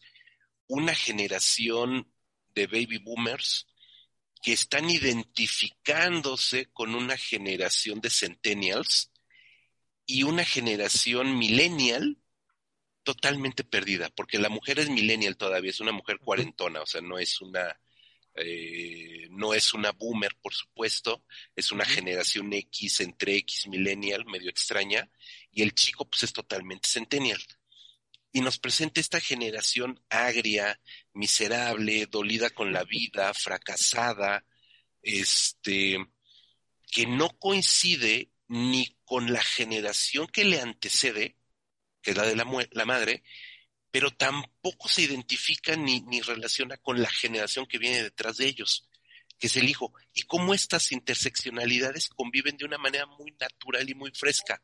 Y es algo que está pasando nietos con abuelos y los padres, que son figuras ausentes, porque les tocó vivir una época de trabajo, de generar capital, de mover el capital, de evadirse, de perderse, de salirse de los hogares, y hoy están perdidos como pinches hongos. Esa parte me gustó mucho de la película y me gusta cómo lo, cómo lo trabaja Axel Caroline en esta, en esta película. Creo que para mí ese mensaje me gusta más que la parte propiamente terrorífica de aquel arres, de todo un, este, pues toda una cuestión que tiene que ver con brujería, con satanismo, no con satanismo, sino más como con cuestiones rúnicas que propiamente satanismo, ¿no? Un poco como de brujería, un poco de folk, podría ser un poco de folk horror, pero, pero me gusta más como esta reflexión generacional que a lo mejor solo yo vi. No sé. No, sí, está justo ahí en, las imágenes de la película. Es que creo que eso, la soltaron como ese paquete de películas muy sin anunciar, que creo que también pues le pasó. ya es, yo justo hace un año sí vi las, las cuatro del Welcome to the Blumhouse, esa es la segunda tanda de, eran ocho, pero las dividieron. Y hace un año justo para este podcast sí me puse ahí a ver las cuatro, ¿no? Es Blumhouse y todo. Y ya, no, la verdad de las cuatro, pues hay alguna decente, pero pues no, no me gustaron, entonces ya este año las me salté un poco. Lo decía porque vi esta y la de Gigi, no, no vi otra. Porque le, pasó también un poco al paquete que hizo este eh, videocine con, con Lemon, ¿no? Que de repente, o sea, la película de, Adrián García Bogliano, la de Juega conmigo, sí llegó a cines, hizo, y fue de creo, buen, negocio, pero las otras dos, El Amarre y Animales Humanos, también la soltaron así en Amazon Prime sin avisar, sin decir, y se perdieron un poco ahí. Eh. sí. Ahí, digo, si no han visto El Amarre, no. no es una buena película pero me parece un asunto bastante interesante, igual que la primera eh, cinta de Tamae Garategui, se, pronuncia, creo, el nombre de la directora. Y digo, más allá de, de la de la mujer lobo, que también era una película frustrante, pero muy interesante al mismo tiempo. Y pasa lo mismo aquí en El Amarre. Creo que aquí la frustración viene de que obviamente Videocine metió mano a la película, como es todo el cine industrial, pero hay ahí un subtexto que que yo pensaría que a, Tamae y a los que escribieron la película, no todo ese equipo creativo en el que también estaban Lex y Adrián García Bogliano, pues les gusta mucho Harry y George Clouseau y la película tiene algo de eso y de cierta perspectiva de género que obviamente Tamae trajo a, la historia. Pero bueno, ahí, ahí ya, ya metí tres películas, entonces creo que le toca a Eric. Yo voy al contrario de, para cambiar la onda del streaming y todo, eh, voy a poner Matt Gott de Filthy Pet, que digo, ya la había visto igual en el, ¿qué fue? En el Fantasia, la vi en mi casa, en, pero sí la, es como de esas experiencias para verse en pantalla grande y eventualmente la pude ver en el mórbido. Igual, digo, hay, hay muchos temas, como ahorita decía José Luis, ¿no? De que puedes encontrar muchos temas en, en Matt God, eh, la explotación laboral, el fin del mundo, pero al mismo tiempo el origen del universo, eh, ¿Qué más? La explotación a los animales, ¿no? En este lado de los, este, de los experimentos, las cirugías, todo, pero al mismo tiempo es totalmente un debraye, ¿no? Que no va realmente por la, por la narrativa, ¿no? De que te cuenta una historia que va, como, no sé si te acuerdas, Rafa, y supongo no, no, no pasa nada si lo menciono, que nos encontramos a Lex Ortega saliendo de la función y nos decía eso de, pues es que yo no le entendí y era como, pues yo tampoco, realmente, o sea, exactamente qué pasa y todo, pero te dejas ir, ¿no? O sea, sí es una experiencia que te, a mí eh, me pareció así increíble cómo logra la inmersión siendo todo en stop motion, obviamente una oda, ¿no? De, este, de Phil Tippett, un maestrazo de, de, efectos prácticos, y te logra meter, ¿no? Repito, es más bien un viaje para dejarte ir y un montón de secuencias. En este lado de terror, esa secuencia de la cirugía es así de mis tops del año. Es, es, un asunto, creo, muy visceral. A veces suena un poco snob el decir que hay películas que solo se pueden disfrutar eh, de manera plena en una sala de cine, pero creo que esta es una de esas, sobre todo porque al ser un cadáver exquisito, ¿no? Como dice Eric, una película que no busca, digamos, como una coherencia lógica, una coherencia narrativa eh, este, en sus historias, ¿no? Que solo pasan cosas y que obviamente se les puede encontrar sentido o significados, pero creo que va más por una experiencia visceral de lo que sucede y sobre todo que la sala de cine te ayuda a que no te puedas evadir de lo que está sucediendo en la pantalla, ¿no? Porque recuerdo mucho que hubo una, hubo varias, varias, hubo más de un crítico, digamos, eh, mexicano que se pudo suscribir a Locarno, a este, esta versión digital que ah, hubo de Locarno. Ahí, ¿verdad? Y que estuvo ahí la película y que junto con The Sadness, ¿no? Les, les brincó como por qué pusieron esto en Locarno, que es conocido más como por ser cine de autor o cine de vanguardia, cine experimental. Y, y creo que justo tiene que ver también con eso el que no la hayan disfrutado de, al 100%, porque en una pantalla más chica y en tu casa es muy fácil que cuando están pasando las cosas más pesadas de la película, de lo que sucede a cuadro, pues te puedas voltear, ¿no? O ver el celular, o el perro ladra, o lo que sea, o la, o la, vecina canta, o la chingada. Y este, creo que eso ayuda mucho a, poder disfrutar la película y que qué bueno que la pudo traer Mórbido. Es, es una experiencia que si se llega a estrenar, pues obviamente vaya al cine, con todas las precauciones, ¿no? Pero que sí se necesita de la pantalla del cine para disfrutarse. Y sí la pienso más como en onda locarno un poco que de Sadness, porque sí, se más, sí tiene más corte hasta experimental. Sí, sí, sí. De, de, Matt God. Igual ahí los homenajes a, a Ray Harryhausen, que sabemos que Phil Tippett, ¿no? Es súper fan y ya es alumno de toda esa escuela. Entonces, las criaturas, todo sí, sí es así de, mis, de mis favoritas en general y no había hablado mucho de, de ella. Eh, ¿Tú la pudiste ver, José Luis? No, y es una de mis grandes tristezas de este, del año pasado, y de este también, porque dudo que la, que alguien la, traiga o la distribuya. y esperaba yo mucho la película. Cuando la película abre eh, taquilla, eh, no pude entrar rápidamente. Cuando entro a comprar el boleto, ya los boletos estaban agotados. Ya no, ya no alcancé boleto.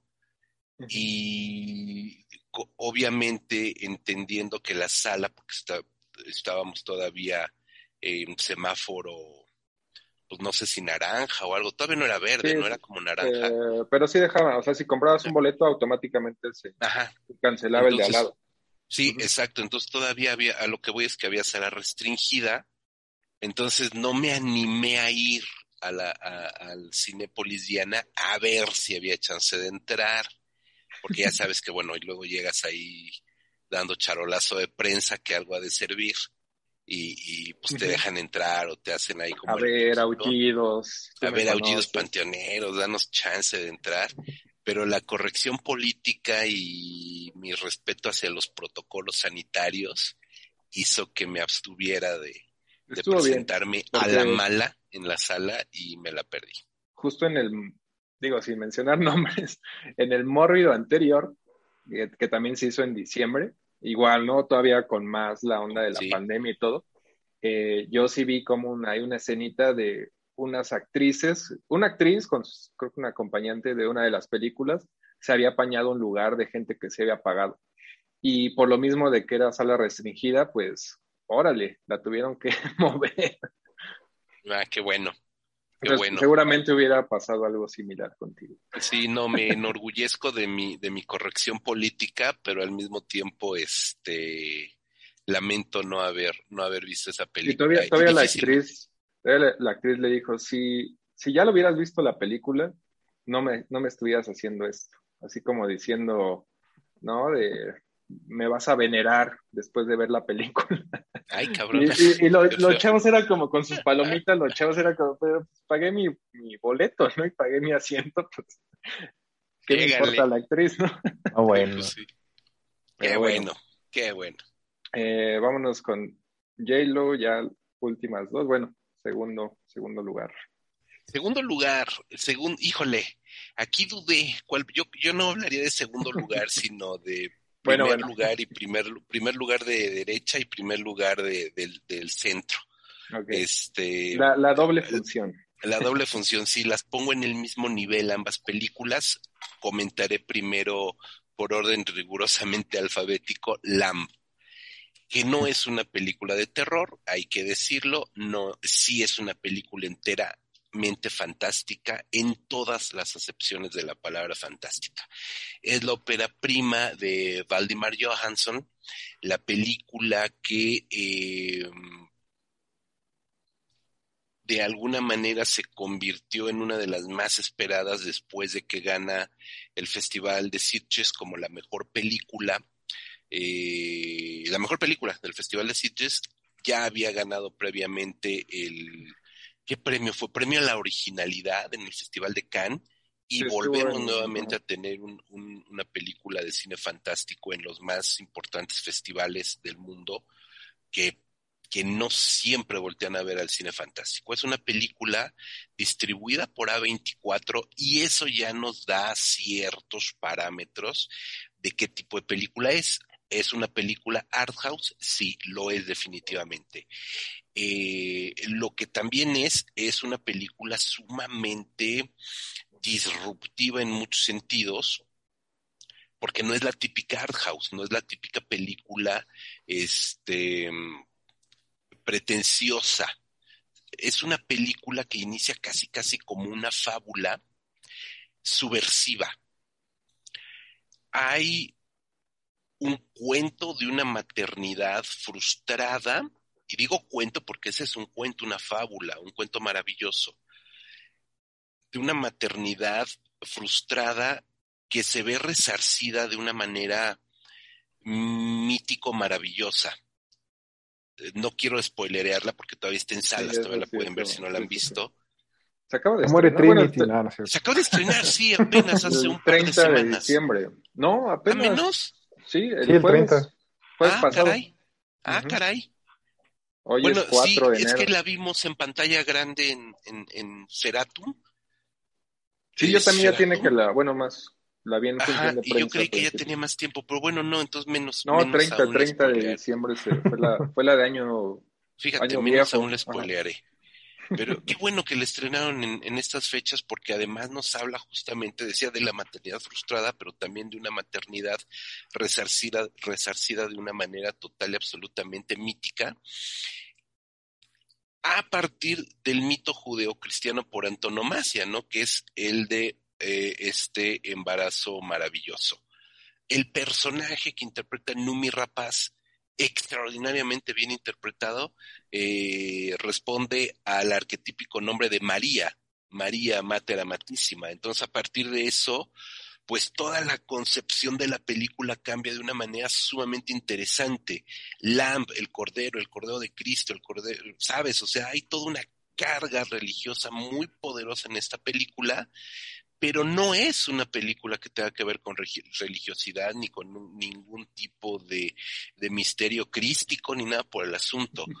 Es una película verdaderamente delirante y una subversión justamente a todo esa, este misticismo judeocristiano, donde encontramos una figura que es Baby Ada, que no vamos a decir nada más, pero que bueno, el cartel le hace muy pingo a favor a la película porque extraña. Sí, sí, sí, este, ahí está en el cartel. Y el cartel mexicano, el cartel de, de Caníbal, es un cartel que lee perfectamente la esencia de la película. Consigan o aunque sea en internet, bajen el cartel eh, mexicano, el de Caníbal de Cordero, porque es un cartel precioso que nos clarifica mucho esta película, que es verdaderamente una película extraordinaria que tiene un guion, un guion de un este escritor, novelista, dramaturgo, eh, pues todo un, todo un este intelectual eh, islandés llamado Sion, Ah, que es el autor del guion de Dancer in the Dark, ni más ni menos, de Lars von Trier, y que ahora es el guionista de Northman, la película que se supone será el non plus ultra. Esa espero que la que le estén vendiendo como muy convencional, porque sí parece como Hamlet con vikingos y ya. Pero yo creo que va, va, a haber algo más ahí en Northman. Va a haber algo más. Es, la nueva película de Robert Egger, director de Witch, director del Faro, es guion también de este eh, Sion, que no es ningún novato, no es ningún novato, tiene poco cine, pero él es más dramaturgo y novelista que, guionista. Y Lamb, de verdad, véanla y les va a volar la cabeza y, déjense llevar por la experiencia de Lamb. Yo también, creo que no habíamos repetido eh, a lo largo de, este podcast, curiosamente. Esta también es mi dos, la de Cordero. No sé, Rafa, si la tenías. No la tenía en un lugar en específico, pero sí estaba en las que anoté. A mí lo, lo que me, me, gusta mucho de la película, como dice José Luis, creo que no es exactamente de terror. Yo, yo más bien la, estaba, la, empecé a ligar mucho como a las historias mitológicas, ¿no? alrededor del mundo todas las culturas tienen mitologías que obviamente ya, ya que ustedes dieron pie a que no haya spoilers, solo voy a dejarlo ahí. Es que sí, ese final a mí me terminó por ganar. Si bien no te lo dicen, te hay un, hay visualmente la manera en que te cuentan toda la historia que tienen estos personajes, ¿no? Y por qué han llegado a este punto de sus vidas. Obviamente si la ves en tu casa, y otra vez regresamos a eso, donde si te distraes fácil, esos detalles se pierden y quizá pierda, eh, digamos, como profundidad emocional la película, porque al final hay, no hay fotos, hay videos, hay, hay fragmentos dentro de esas imágenes que te dan a entender qué es lo que pasa entre estos personajes y por qué aceptan lo que sucede en la trama de manera, digamos, como tan, tan natural, ¿no? ¿Por qué avanzan así como sin pensarlo? Porque claramente si la mayoría estuviéramos en la misma situación, quizás reaccionaríamos de una manera muy, muy distinta.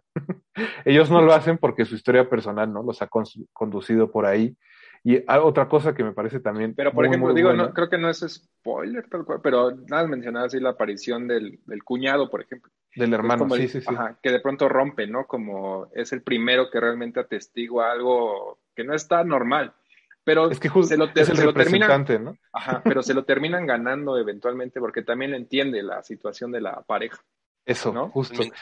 Y la, otra, lo que me, gusta mucho también de la película es la manera en que usa su geografía, ¿no? Este es un lugar que está tan pegado al Polo Norte donde en realidad no anochece. Creo que la única toma eh, nocturna es la primera, esta que, que, marca, digamos, como el tono fantástico de la película. Y a partir de ahí... Eh, es la noche de Navidad. La noche de Navidad. La noche buena, la noche buena, mejor dicho. Pero a partir de ahí... refuerza también mi, mi discurso no vuelve a haber, digamos, como, como escenas nocturnas, todo sucede de día porque en esa parte del planeta eh, tengo entendido que solo hay una o dos horas de, oscuridad al día.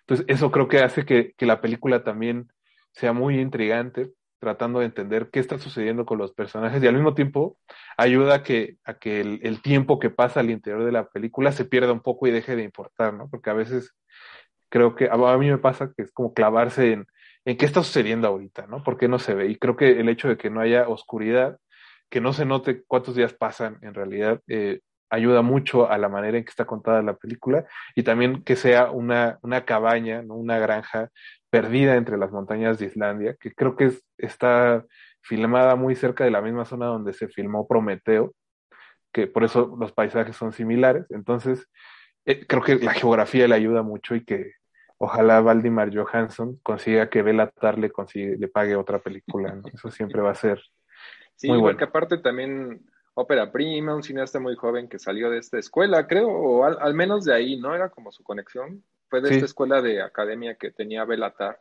De ese curso que da para cineastas. Donde estuvo nuestro amigo Ariel Gutiérrez. Ariel, le mandamos un saludo. Ahí anduvo. Ojalá haga algo como Lamp. Pero sí, claro, estaba, estaba en el conteo porque por supuesto tiene que estar en el conteo. Pero a ver tú, porque digo, esa fue mi segunda. ¿Tú, Rafa? Eh, pues en realidad creo que ahorita ya está un poco más difícil porque hay muchas otras películas que, de las que quisiera hablar. Eh, y voy, a dejar una afuera porque imagino que va a ser la última de Eric. Así que... Eh, no sé, porque mi, uno no las, que tenga entendido no la has visto, me parece. Ah, entonces. Entonces échala, o la que quieras. Pues eh, de Sadness, que, de Rob Llamas. Ah, sí, ya que la vimos los tres. Pero sí, Habló bastante Eric de eso. Eh, es una película que no llamaría una experiencia divertida bajo ninguna circunstancia, a menos de que seas un sádico. Saludos a, lo que, a los que sean sádicos, se respeta también. Este, pero bueno, este es, es, una, es una película no sé, no, no, sabría tampoco, creo que no he terminado de procesarla desde que la vimos en Mórbido.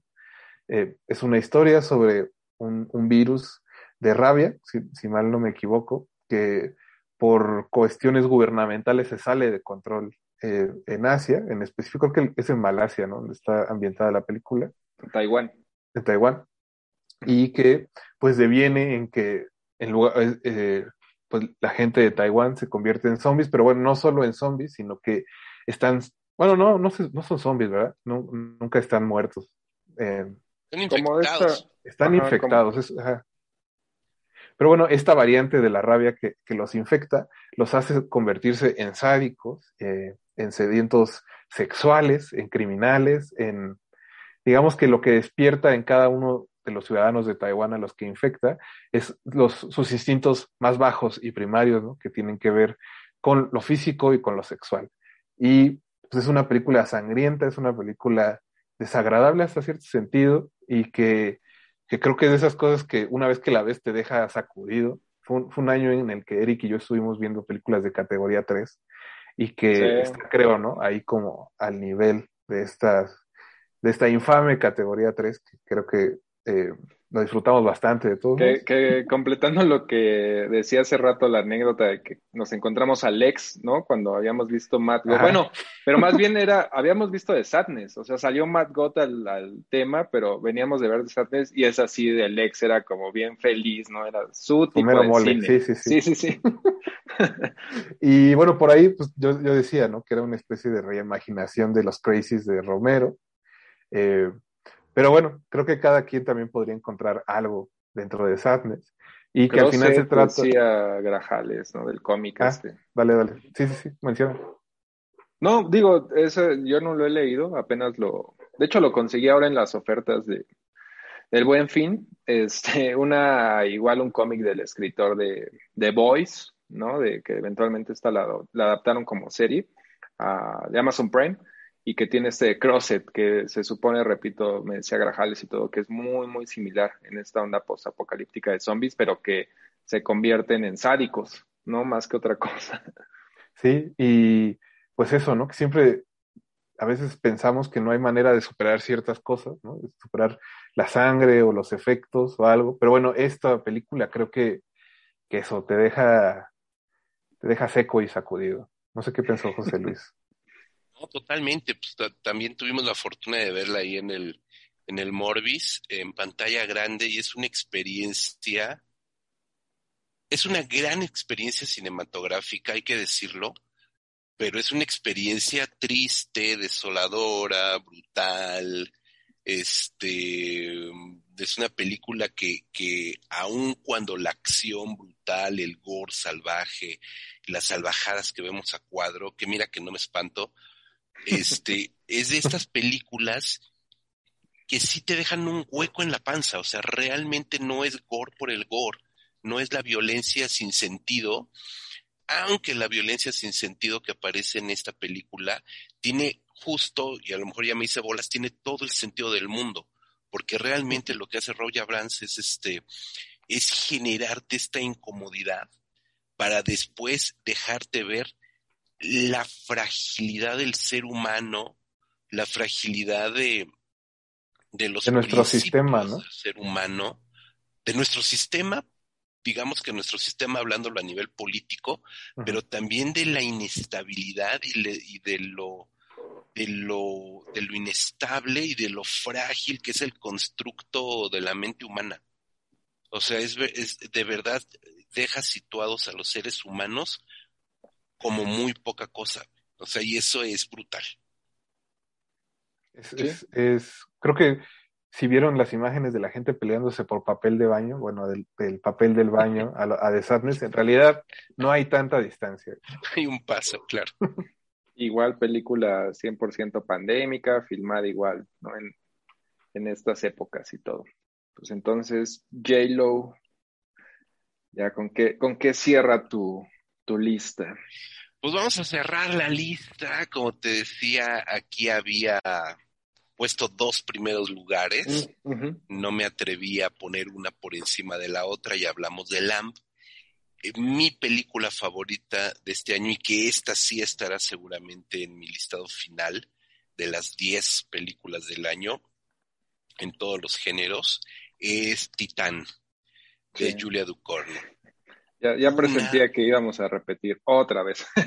otra vez, otra vez. Pues y no porque sea la palma de oro del Festival de Cannes, y no porque, porque hay un, sí, sí es walk, pues sí, sí, definitivamente. O sea, yo, no la veo. Lo hace la gente, la, gente es quien hace lo walk, no la película y no la cineasta. O sea, esa, esa parte cuando hablan de, son películas que el, propio hype, bueno, vamos a dejar de usar tantas terminologías extrañas, el propio boca a boca de la gente, el propio fanatismo y, y muchas nubes y nubarrones y tormentas que la gente trae en, las, en sus cabecitas locas, hacen que las películas sean woques. O sea, no, no es que la cineasta la autora, en este caso mujer, qué bueno que estemos hablando que la mejor película es dirigida por una mujer, lo haya pensado así. O sea, realmente son las lecturas que le da la gente a, las películas, no solo a esta. No, no, no nos pues dejemos. yo, yo la verdad ahí sí no, habría que definir más bien a lo que nos burlamos como walk y todo. Yo no la veo por ahí, yo no la veo por ahí para nada. No, para nada, para nada. Por eso te digo que es la gente quien lo comienza a poner las etiquetas, no es la película por sí misma. A mí me parece que es una película extraordinaria, como bien lo decías hace un par de minutos cuando hablábamos de, de Sensor, dos de dos, o sea, de, de verdad ahorita este, Julia Ducournau se ha manifestado como una gran cineasta, independientemente de este, de que sea o no de género. Es una gran cineasta. La película es extraña, es estrambótica, es una película que se va contando en distintos actos, no es una película netamente de terror, aunque sí es un body horror brutal, es un body horror que nos habla justamente del terror que provoca el cuerpo, ya lo, lo que estamos comentando a partir del curso, como la mutación, la transformación del cuerpo genera miedo. Cuando a ti te empieza a salir un barro en la nariz, te empieza a dar ansiedad y de ahí todas las sensaciones que puedas desarrollar. Eso sucede cuando el cuerpo comienza a manifestar distintas sintomatologías y aquí tenemos no solamente esa parte del body horror que es, hay que decirlo, tampoco es un es este un spoiler, cuando el cuerpo de, eh, de la chica que es la protagonista, Alexia, comienza a transformarse y como un evento natural se convierte en antinatural desde distintas maneras, que coquetea y por ahí también es que esto es como si fuera este Shinya Tsukamoto y esto es como, como un Tetsuo. No, no, no, no, no, para nada, no va por ahí, no va por ahí que hay una crash, por supuesto, ¿no? Que es, es el crash del siglo XXI, tampoco va por ahí. O sea, si, si, si hay un coche y sexo, pues puede ser porquis, güey, o sea, no tiene por qué ser crash. Yo, yo hasta cierto punto, digo, también la, apenas la acabo de ver, ayer de hecho, en el cine todavía, todavía la encuentran ahí. en tu boleto ahí en Facebook. Sí, y justo medio agradezco que, no, no, no leo reseñas, pero pues es inevitable, ¿no? Ver tweets o en general como el sentir de, de, lo que se dice. Y agradezco que se hayan ido por ese lado, de que era la Crash, ¿no? Y que Cronenberg y Sukamoto, porque realmente es de las, así de las contadas películas que de pronto sí dije, ¿esto qué es? O sea, ¿qué, ¿a dónde va a llegar? ¿Qué, ¿A dónde me está llevando? Y es algo muy diferente. E igual, digo, Rafa, sé que todavía no la, no la, no la ve. Entonces igual me no es spoilearlo 100%, nada más yo, por no pasa nada, no pasa nada. no, yo nada más la, la, relacionaría un poco incluso con Lamp, en esta onda de, porque al final también es el, otro personaje, no recuerdo bien el nombre del el eventual, digo, es eh, Titán por un lado, ¿no? Es una película de una asesina serial también, ¿no? Y eventualmente eh, pues supongo por ahí le ven lo woke, no sé, de que se cambia de sexo, ¿no? Para esconderse su, su identidad. Eh, y finge, bueno, ahí ya entramos a territorio de spoiler, pero bueno, también el otro personaje es clave también, ¿no? Es, es muy similar a lo, de, a, lo de Lamp, en el sentido de una ausencia de un hijo, ¿no? Y que de pronto encuentra algo totalmente raro y extraordinario para suplirla. Y funciona muy bien, no, ya, ya te andaba interrumpiendo, J-Lo, porque no, no, no, adelante. Está en mi número uno, pero no sé, no sé si querías más.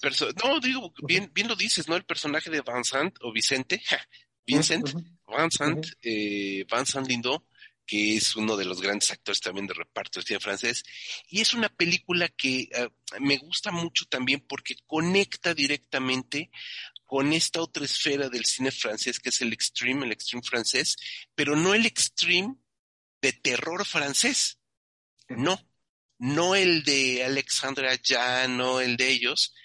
Pascual Aguirre, ¿no? exacto, no el de Pascual Aguirre, ni, ni, ni Mártires, ni nada de eso, sino el original génesis del, del French Extremism, que es justamente eh, cineastas como Bertrand Bonello, una película que tiene el pornógrafo, que nos hablan de esta sexualidad descarnada, alejada, donde el cuerpo es una herramienta, pero también es un pretexto, no es un motor sensorial, sino es una moneda de cambio.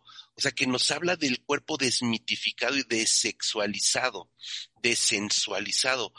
Esa parte que es bien interesante, eh, eh, gente como Virginie Ledoyen, etcétera, etcétera, que han hecho este cine muy, muy padrísimo, este, eh, que surge con 29 Palms de Bruno Dumont, etcétera, etcétera, etcétera. Y me gusta esa relación porque justamente uno de los artífices de ese primigenio eh, eh, body horror, que también ahí tendría una semilla el body horror en este cine del, eh, del, del neo-French extremismo, es Bertrand Bonello. Y Bertrand Bonello aquí aparece haciendo un papel como el papá de Alexia. El papá original, porque vamos a ver que efectivamente hay una segunda figura paterna, el papá original de Alexia es Bertrand Bonello, y ahí nos habla también de la vocación que tiene también Julia Ducournau como casi casi como antropóloga del cine francés. La película es redonda y digo, estamos hablando ya de, de, vasos comunicantes ahí mucho más clavados, pero la verdad es que es una película muy bien estructurada, muy bien pensada en estas referencias y en cómo se va estructurando toda la película. A mí me parece sorprendente, refrescante, sumamente provocadora y provocadora de buena manera. Y también creo que se le, digo, termina siendo algo muy diferente a, a Ro, pero también ya se le empieza a notar, ¿no? Como, o sea, ella tiene algo con la comezón, por ejemplo, y, y son escenas así como que te incomodan, ¿no? O sea, sí, se le empieza a notar, sale también la misma actriz, sale poco, pero ahí está, ¿no? La, la chavita protagonista de Ron, no recuerdo bien su nombre, pero bueno, repite aquí. Entonces, sí, y digo, igual, nada, sin, sin tanto spoilers, quizá, o sea, sí, tiene una lectura ahí también, ¿no? De, pues no sé si con el papá y la, eventualmente, ¿no? Cuando esta secuencia del baile, donde descubre que ya confirma lo que temía, ¿no? De alguna forma. O sea, sí tiene esa, esa otra lectura también como, eh, pues, un padre muy como varonil, ¿no? De que es, así, hace ejercicio y es bombero y demás, de que eh, tiene esa lectura, ¿no? De que su hijo podría ser homosexual o en este caso mujer literal, ¿no? Eh, o sea, tiene por ahí, pero al final digo, termina siendo otra cosa también, ¿no? No le veo tanto ese discurso wow que tanto, bueno, no tanto, pero por ahí mencionan. Sí, no, eh, igual el final es, es así muy, muy bueno y repito, no me lo esperaba y agradezco hasta cierto punto que me lo habían vendido como la... Porque Crash sí es más del fetiche como tal. Aquí, ahí está, pero no es realmente, ¿no? De dónde, dónde está la película. Y no, no, eh, es, no es eso para nada. Rafa, vela, vela de inmediato. Pero es que eh, voy a confesar aquí que eh, como no me gusta mucho Ro, la, la, he pospuesto un poco, pero justo en los siguientes días ya tengo ahí apartado mi horario para verla, así que imagino que cuando se publique esto ya la habré visto y habré expresado si me gustó o no. Ya te, ya te reirás profundamente de Eric y de mí. no, no, pues, o sea, ahora sí que yo respeto, ¿no? Como, como Bora. como Bora. Pues véanla, y creo que son de esas películas que si te gusta o no te gusta, son películas que se tienen que ver, definitivamente. Son eh, eh, eh hablando de Ro, pero bueno, ahorita Titán y Lamp son películas que se tienen que ver.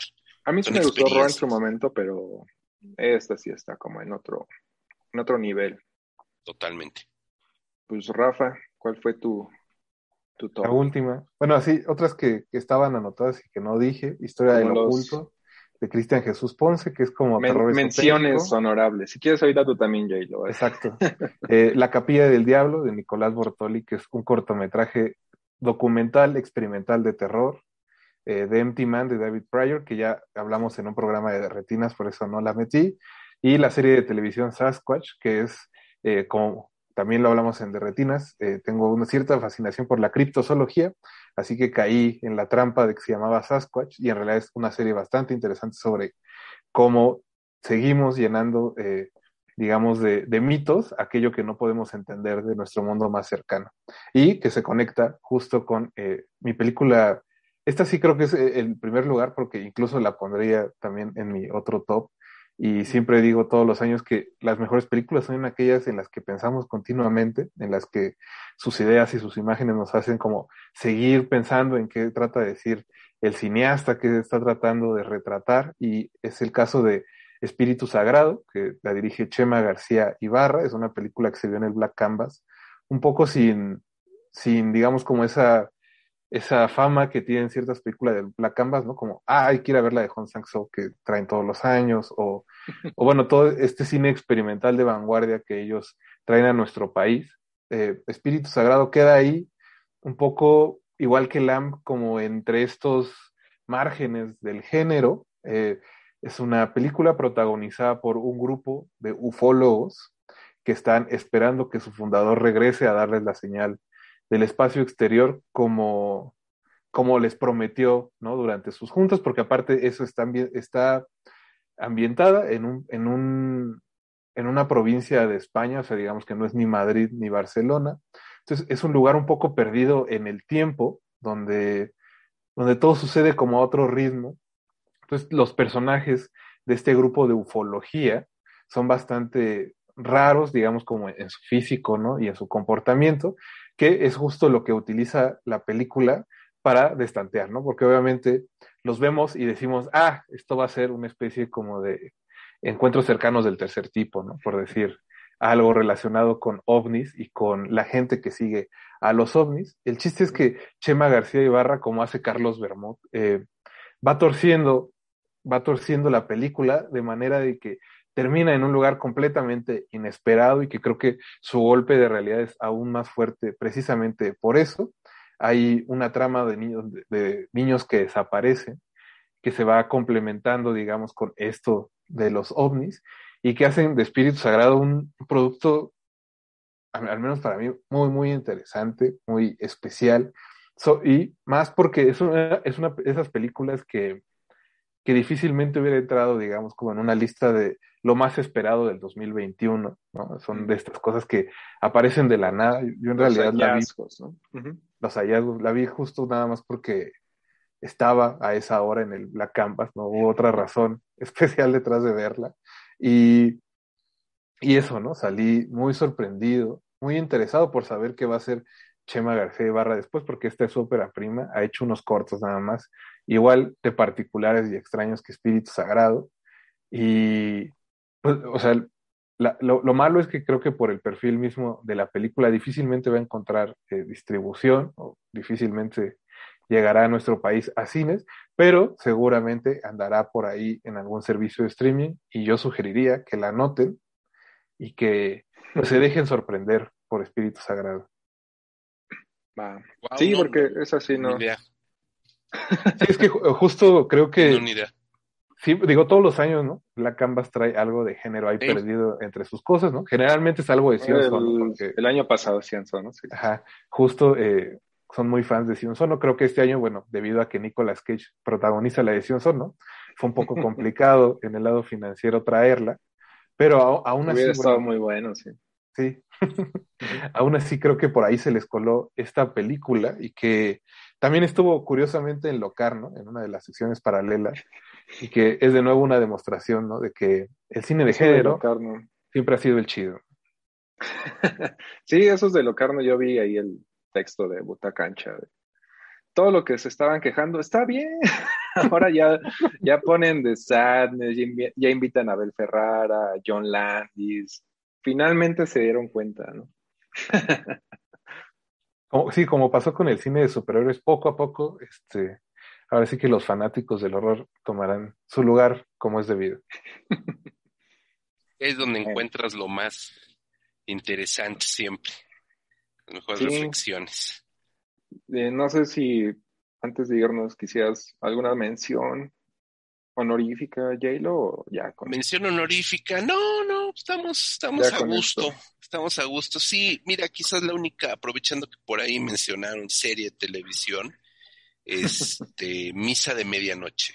Ah, sí, eh, Misa de Medianoche es una Ya ve, Rafa, vela. extraordinaria, es es un es un Southern Gothic, que es como, como este American Gothic, pero que es el, el, que tiene que ver más con el lado del sur, el Southern Gothic, esplendoroso. De verdad es, es, una, es una obra muy interesante y nos habla de un, de un total y absoluto autor de, eh, de terror que de verdad, bueno, no es su primera serie, de hecho tiene tres series ya, tiene una filmografía bastante sólida. Recientemente. Sí, Mike Flanagan.